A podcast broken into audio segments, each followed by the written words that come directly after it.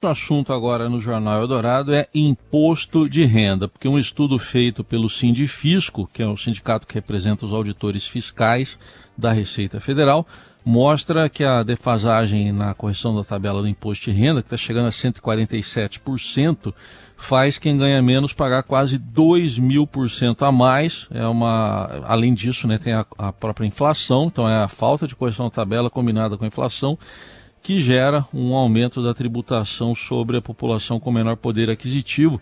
Então, o, o, o fez até uma simulação e mostrou que uma pessoa que recebe, por exemplo, 5 mil reais depois das deduções, paga atualmente R$ 505,64 do, de imposto de renda, e se toda a defasagem da tabela fosse corrigida, esse valor cairia para R$ 24,73. Aí que dá essa diferença de quase é, 2 mil por cento. Bom, sobre esse assunto a gente convidou para uma conversa, para uma análise, o professor convidado da FGV Direito Rio, Gabriel Quintanilha. Professor, bom dia, obrigado pela presença aqui no Eldorado. Bom dia, Razinho, tudo bem? O prazer é todo meu. Obrigado. Bom, eu queria que o senhor avaliasse primeiro essa falta de correção, que está acumulada em 147% em sucessivos governos. Até que ponto ela atinge aí o, o assalariado, principalmente?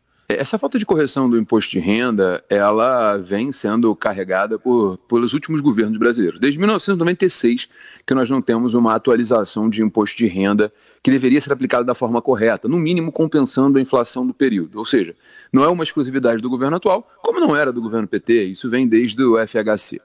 O ponto uh, que faz sofrer a população uh, brasileira é que com essa falta de atualização, e veja, eu não estou falando de majoração da base de cálculo, mas de atualização, recomposição de perda. A inflação brasileira ela tem crescido uh, uh, de forma exponencial.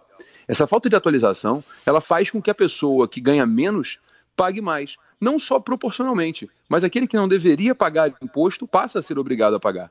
E é importante lembrar que com a LDO aprovada, uh, o salário mínimo ele aumenta para aproximadamente R$ 1.300. Ou seja, a partir do próximo ano, quem ganha um salário mínimo e meio já vai ser tributado pelo imposto de renda. Muito bem. E quais são as saídas? Porque a correção, a, a defasagem é enorme aí, 147%. A gente teve governos, por exemplo, no, na, nos governos do PT, houve correção, mas como o senhor destacou, não foi recuperado o que vinha lá de trás, né? Uh, o que, que seria o ideal como política nesse segmento? É, o grande problema é que o orçamento brasileiro está muito enxugado, está muito apertado. São muitas despesas que têm sido feitas, necessárias em razão da Covid, e algumas despesas que têm sido feitas por causa do ano eleitoral. A grande verdade é que o impacto dessa atualização para o orçamento da União é um impacto muito grande. A União só vai conseguir recompor essa perda se ela fizer de fato uma reforma administrativa para que o gasto público seja feito de forma razoável. O grande problema brasileiro não é de arrecadação. A nossa arrecadação ela sempre sobe. O grande problema é saber gastar. A União Federal ela arrecada muito e gasta mal. O grande problema é que se você atualiza a base de cálculo do imposto de renda, você gera perda de arrecadação. E com a falta de equalização desses gastos públicos, o prejuízo para o orçamento público é realmente muito grande. A União Federal tem uma dificuldade enorme que ela vai precisar solucionar. Ou seja, equacionar o interesse da população, em que o mais pobre está sendo achatado pelo imposto de renda, e, ao mesmo tempo, equacionar os seus gastos para permitir essa atualização. Bom, isso é uma tarefa aí para gover futuro governo. Agora, a gente teve né, o presidente Bolsonaro, durante a campanha, ele chegou a falar em faixa de isenção. Hoje a isenção está em 1.903 reais, né? Ele chegou a falar em cinco salários mínimos. Hoje isso aí daria R$ 6.060. É, mas tem lá na, no Senado, como o senhor estava falando dessa equalização que é difícil, o governo chegou a mandar uma proposta em que a faixa de isenção iria para 2.500, mas está travado, está dentro ali da reforma tributária. Por que está travado e como é que se destrava isso? É, o grande problema é que o governo federal se propôs a fazer uma reforma tributária fatiada. E essa reforma tributária, na mesma, no mesmo projeto de lei que havia uh, boas medidas, havia também medidas muito ruins, prejudiciais para a própria economia brasileira. Com isso, o Senado Federal travou essa reforma fatiada. Hoje, nós não temos nem as medidas positivas, nem as medidas negativas avançando. O que deveria haver é uma lei exclusivamente para a atualização da base de cálculo do imposto de renda. Ainda que fosse para R$ 2.500, não é o ideal, mas efetivamente já seria alguma proteção aquele que sofre com essa carga tributária altíssima.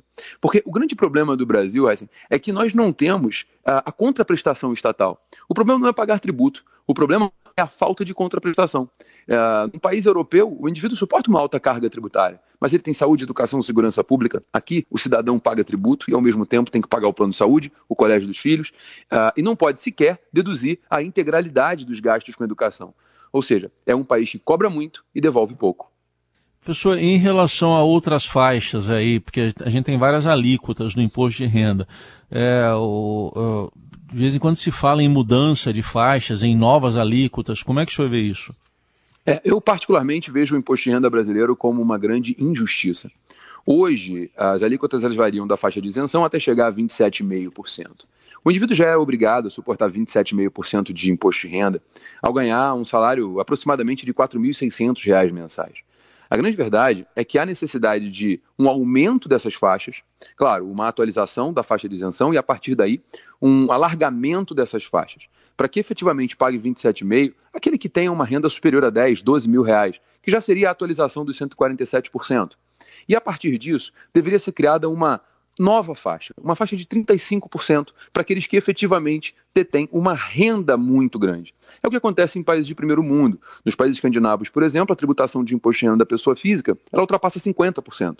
O grande objetivo do imposto de renda é efetivamente tirar do mais rico para que o mais pobre tenha acesso ao mínimo existencial. E no Brasil, nós invertemos essa lógica.